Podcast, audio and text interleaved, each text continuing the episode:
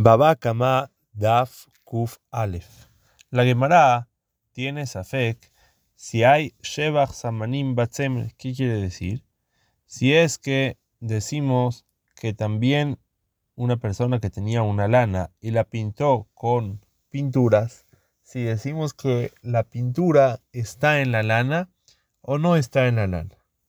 La Gemara dice, la nafkamina es, ¿qué pasa una persona que robó lana y pintura de una persona y agarró esta lana y la pintó con la pintura y después le regresa la lana pintada. Entonces le puede decir, aquí está tu lana y tu pintura, aquí están juntos. Quiere decir, aquí tenemos también lana y también pintura. O no, o decimos que no hay, la pintura no está. Nada más está regresando la lana, pero la pintura eh, se perdió y ahora esta persona debe de pagar la pintura por aparte o no y ese es el Safek que tiene la Gemara. Saben que entender cuál es, de qué depende este Safek y cuál es el Safek de la Gemara.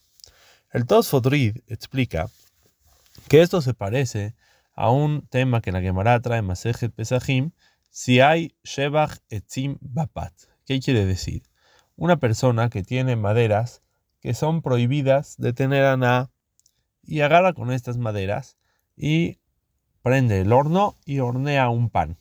Este pan está permitido tener a nada porque no tiene nada que ver con las maderas, es un pan. O decimos que no, que ya que este pan es pan a causa de las maderas, y estas maderas son maderas prohibidas de tener a nada, entonces está prohibido tener a nada de este pan. Quiere decir, el, el, el, shebach de las maderas, la aná de las maderas, está incluida en el pan, o no está incluida en el pan. Hay discusión ahí en la Gemara de Maseje Pesajim. Entonces dice el Tosfotorit, según el que opina ahí que las maderas están incluidas en el pan, entonces aquí también con más razón la pintura está incluida en la lana. Pero según el que opina ahí que las maderas no están incluidas en el pan, entonces aquí la Gemara tiene ese efecto parecido. ¿Qué pasa con lana y pintura? Que aquí no es nada más el calor de las maderas, sino aquí la pintura está impregnada en la lana. Y entonces diríamos que a lo mejor es todavía más.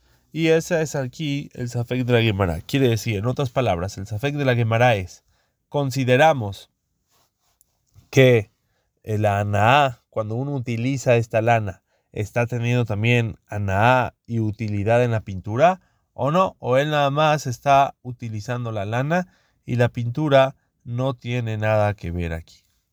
El Rambam, Pasak, que hay Sheba Bapat, quiere decir una persona que tenía unas maderas prohibidas de, tener aná y con eso hizo un pan, está prohibido tener aná del pan. Y con todo y eso, el Rambam Pasak, que el, el, de la pintura en la lana es Safek y vaya de lo Ipshetan. Vemos que el Rambam no estudió como el Tosfotrid, que es el mismo tema si es que el, el de las maderas está en el pan o no.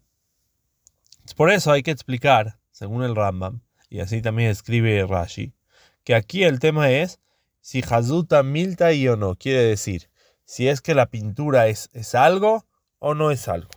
Y hay sobre esto dos explicaciones en los Saharonim.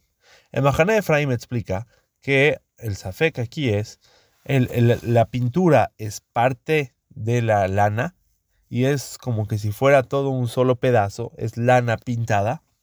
O no, tenemos lana y tenemos pintura. La pintura es algo separado, independiente de la lana. Y de eso depende. Si, si es todo un solo pedazo, entonces nada más me está regresando lana, no me está regresando pintura. Pero si es pintura y lana, entonces me está regresando aquí las dos partes. El Mahané Efraín trae prueba de lo que la Gemara más adelante compara esto con una ropa que tenía sangre de un muerto y esta ropa se metió a una casa y si decimos que hay revit de sangre dentro de la ropa, la casa se va a hacer tamé. Y la Gemara dice que esto depende de esta safex y hazuta milta y o no. Quiere decir, la sangre no está físicamente aparte, sino está pintada en la ropa. Y si decimos que es esa parte de la ropa, entonces tenemos sangre y ropa, o no, o es parte de la ropa y entonces no tenemos nada. Así explica aquí el Mahané Efraim. Rav Shimon discute con el Mahané Efraim y él dice, no, seguro que la pintura y la lana es una sola pieza, es una sola cosa, y no lo podemos considerar como dos cosas. Entonces, ¿cuál es el safek aquí? Aquí el safek es, consideramos que la lana se cambió por eh, la pintura, quiere decir la lana mejoró, la lana es una lana diferente, es una lana mejor a causa de la pintura, o no, la pintura no es nada, no cambia nada. La lana sigue siendo la misma lana antes y después, y la pintura aquí no hizo nada, no provocó ningún cambio, y ese es el tema. Si decimos que la lana, la pintura provocó una mejoría y un cambio mejor en la lana, entonces sale que también te estoy dando pintura, porque te estoy dando tu lana y también esa mejoría que la pintura está haciendo. Pero si la pintura no es nada, no, no es nada importante. Es la misma lana que estaba antes, es la misma lana que está después, no cambió, no mejoró nada. Entonces nada más te está regresando lana y no está regresando pintura. Según esto, sale que un ladrón que robó lana y la pintó no va a ser considerado cambio, según esta opinión en la Gemara. Y así trae también Exota Hoshen que esto depende del Safek de la Gemara. Pero está un poco difícil entender esto porque vimos al principio del Perek, la Mishnah Meforash, que si robó una lana y la pintó, eh, se considera cambio y el ladrón adquirió con eso. Y va a ser un poco de pregunta a esta explicación de Rav Shimon